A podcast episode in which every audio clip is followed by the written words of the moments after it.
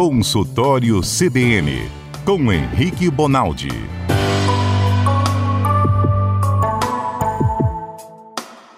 Oi, doutor Henrique, boa tarde. Boa tarde, gente. Vocês estão bem? Eu estou preocupado agora, falar a verdade. Sei que o senhor estava nos ouvindo. Nosso colega Aurélio de Freitas tá. já ouviu falar da varíola dos macacos aqui.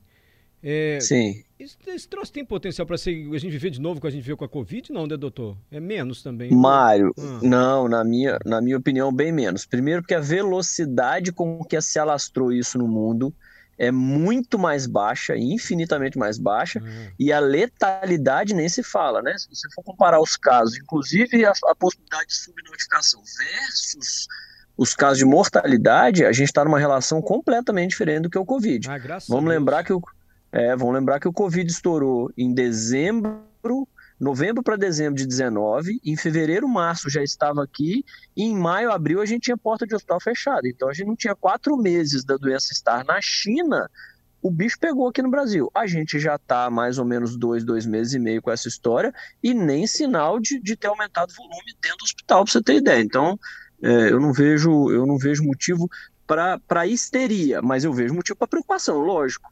É, Preocupar-se com uma doença nova, que é uma variante de uma zoonose, uma doença que pode ter vindo inclusive do macaco. Então precisa prestar atenção mesmo. Mas daí a gente comparar e, e ficar desesperado, chega, né, Mário? Vamos, vamos para a saúde mental, que também é importante. Exatamente. É, mas dizem que a vacina, que tomou a vacina da varíola, pode ser eficiente também, né, doutor? Não, talvez não precise de uma vacina é... específica para é, pode ter uma reação cruzada, e a última informação que eu li é que a OMS não, não preconiza a vacinação para este tipo de evento para local onde não é endêmico, ou seja, para local onde não é comum o tipo da varíola. Uhum. E aí o Brasil não é considerado um, um país endêmico ainda. Então essa regra precisa mudar, pelo que eu entendi, passar a ser pelo menos um país com epidemia para que a gente tenha indicação. Mas que bom que tem vacina. Se tiver vacina, vacina esse trem, põe o braço na frente, pronto, acabou. Isso. Menos é mais um motivo para ter segurança e para a gente não ficar desesperado com essa história. É, então vamos bola para frente, que como disse o doutor, saúde mental também é fundamental. Claro que a gente tem que ficar preocupado, se cuidar, mas por enquanto o ritmo de evolução nem se compara com a da Covid. Doutor, agora há pouco eu e o Adalberto estávamos num debate aqui, e se o senhor não ouviu, porque o senhor não perde tempo com a gente. Íngua. Eu falei, o é. que, é íngua mesmo, Adalberto? Íngua só dá na garganta. falei, você tá eu, doido, Adalberto? Eu só falei por alto, não tenho certeza não. Aí o nosso ouvinte Nelson, que tá ligado, mandou uma mensagem pra gente. Ouça aí o Nelson. Manda. Olá, boa tarde.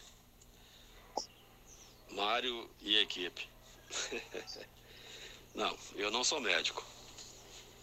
Mas a íngua, ela dá em qualquer glândula eu sou da roça e aqui na roça a gente sofre muito com, às vezes, com íngua. Então pode ser no pescoço, pode ser embaixo do braço, pode ser embaixo lá na perna, na, na virilha.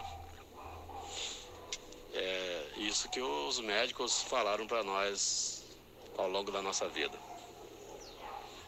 Nelson, agora você vai ouvir o médico, Nelson. O doutor Henrique vai falar. Íngua o quê? Do, uma bolota doutor que Nelson. um chasso? O que, que é íngua? Isso, é doutor Nelson. É exatamente o que ele falou. É o seguinte. Quando você precisa ser protegido contra uma santa de uma doença qualquer, ou porque você topou o pé, ou porque abriu uma ferida, ou porque você tomou uma mordida de mosquito, ou porque você está gripado, ou porque você teve dengue, o seu sistema imunológico joga para dentro do sangue. Sistema imunológico nada mais é do que uma parte do seu sangue multiplica essa parte do sangue responsável por mandar o soldado para combater o que está acontecendo. Se o que está acontecendo for um corte ou for uma doença grave, se for uma pós-cirurgia ou se for uma unha encravada, não interessa. Naquele momento ali, o cara, o, o, o, sistema imunológico do cara fala assim: opa, tem um problema lá na ponta do pé do cara, corre lá. Ele deposita um monte, joga um monte de soldado para dentro do sangue e esses soldados vão lá em direção. Parte desses soldados ou não sai do sangue, ou passa por um local chamado linfonodo, que nada mais é do que para maturar, para ser bem endereçado, para escolher qual a qualificação de cada soldado. Fulano de tal vai na linha de frente, fulano de tal é o sniper, fulano de tal.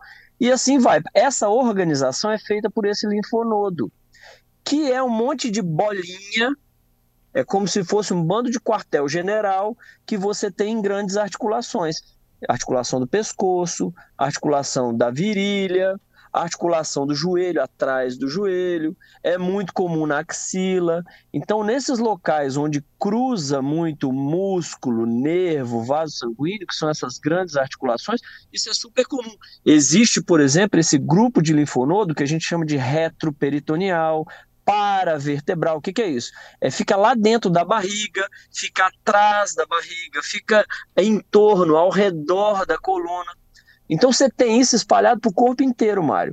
Porque é mais fácil você reagir a uma topada no dedo do pé com o linfonodo que está lá perto do pé, lá no seu tornozelo, do que um que fica aqui cá na orelha. Então, para você não ter atraso, eles, Deus, Buda, Alá, Iemanjá, sei lá quem esse povo acredita, criou um jeito de fazer, ó, monta um quartel-general lá perto do pé, fazendo favor, porque na hora que o bicho pegar, nós vamos especializar, orientar, treinar os linfócitos lá. E é só isso. É por isso que a íngua, Mário, ela aparece perto do machucado. Se você tem uma amidalite, a sua amígdala direita, a sua garganta do lado direito está doendo, você quase não acha a íngua do lado esquerdo. Você vai achar ela do lado direito, debaixo da mandíbula.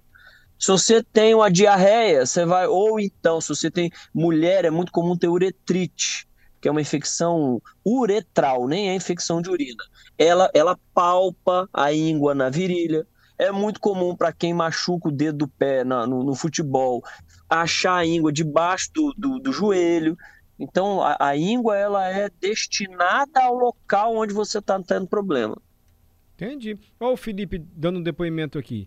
Ouvinte também. Tive íngua quando fiz tatuagem na virilha. Acabou de explicar o doutor, pode ser perto do machucado. Foram quatro horas de tatuagem. Ele teve até febre. Não. É íngua... isso aí, é. Ah. A íngua foi na virilha, mas a tatuagem foi na perna, disse ele. Ah, desculpe. A tatuagem na perna e a íngua na virilha. Faz parte, né, doutor? É o Carlos Schaefer aí, né? Exatamente.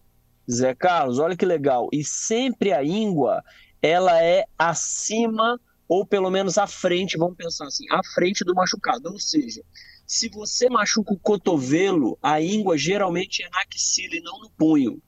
Se você machuca a coxa, a íngua geralmente é na virilha e não no joelho. Por quê? Porque é o mecanismo de defesa que você tem para não deixar subir aquele material ruim, seja por corte, por tatuagem, por lesão, por infecção, para dentro do seu sangue em direção ao coração. Então, geralmente, a gente acha as ínguas antes de que a infecção chegue no coração. Então, entre a lesão e o seu coração, ali vai estar a íngua. A íngua nunca está. Não sei se eu estou me fazendo entender. Perfeitamente. A ordem, é, a ordem nunca é íngua, machucado e coração. Sempre Entendeu? é machucado, íngua e coração. É uma forma de proteção.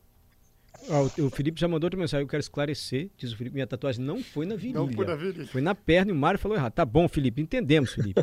Até porque o doutor acabou de explicar o local da agricultura. Ainda não, na virilha. Ah, é assim que a gente consegue chegar na dor hoje, porque os ouvintes estão mandando perguntas, doutor. Eu vou dar preferência aos ouvintes, se eu me permitir, tá? Vambora, imagina, vambora. Ah, quando eu tô com íngua, diz o Lázaro, eu tomo logo nimesulida. Aí é batata. Tem problema não, doutor? Tem, ou melhor, tem problema, doutor? E ele toma remédio. Tá bom. Ô, Mário, presta atenção. Nimesulida é um anti... dele. É, mas, mas, presta atenção, gente. Todo mundo escuta isso. Ó. Nimesulida é um tipo de anti-inflamatório. Nós temos 4.347 tipos de inflamatório.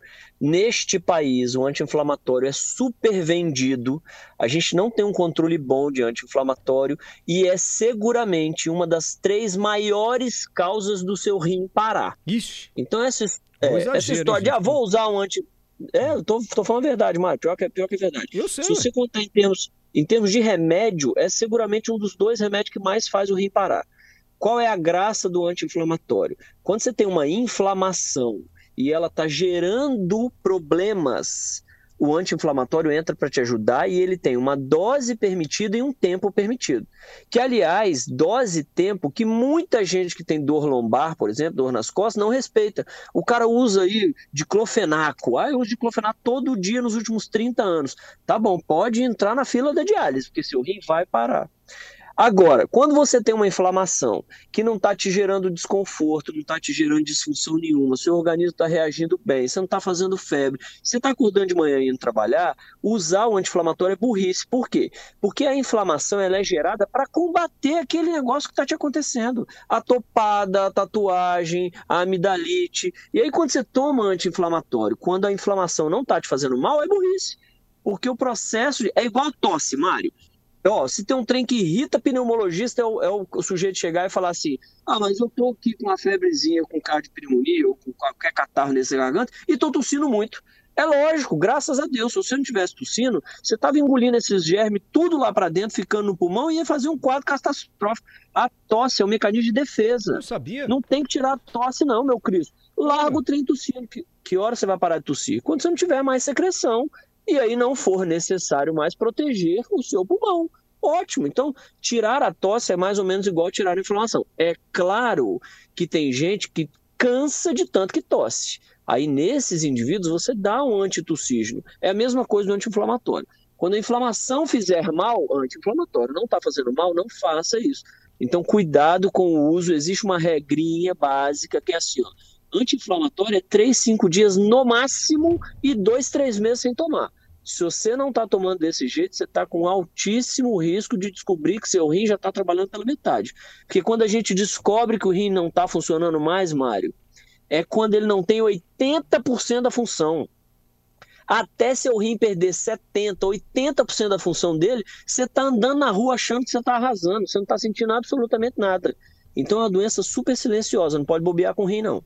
Não, doutor, mas desculpe se eu for chato e repetitivo, mas eu acho muito importante o que senhor está dizendo. Porque a gente, vou falar a verdade, nem sempre é resistente assim a dor. Então tá com dor nas costas, tá com dor. Ah, vai tomando anti-inflamatório aí, vai é. tomando, não tem problema não, gente, para aguentar dor. Mas se a dor for suportável, como o senhor está dizendo, não deve tomar. Porque isso vai Não, de jeito nenhum. E indubitavelmente vai comprometer o rim, não tem jeito, né? Não tem jeito. Rim, fígado, pele. Mário, existe um negócio chamado analgésico comum, de pirona, paracetamol essas medicações têm um, um mal muitíssimo menor. Para você ter ideia, tem gente que toma dipirona por 20 anos e quase nada acontece. Então, dipirona e paracetamol, você compra sem receita e ele nem tem mais aquela tarjinha vermelha de que tem que ter restrição médica, porque as contraindicações são muito menores, os efeitos colaterais são muito menores. Aí nós, brasileiros, resolvemos dispensar de pirona e paracetamol e escalonamos. A gente vai, a gente usa um degrau da escada a mais. Só que esse degrau da escada tem risco. Agora, é para não tomar anti-inflamatório? Não.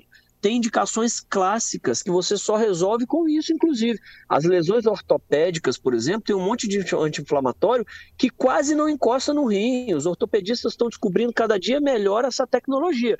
Só que é uma medicação barata, disponível? Não é uma medicação para qualquer um? Não, é lá para o cara que está atleta, que vai jogar um, sei lá do que, da Copa do Mundo, aí o cara não pode ter dor.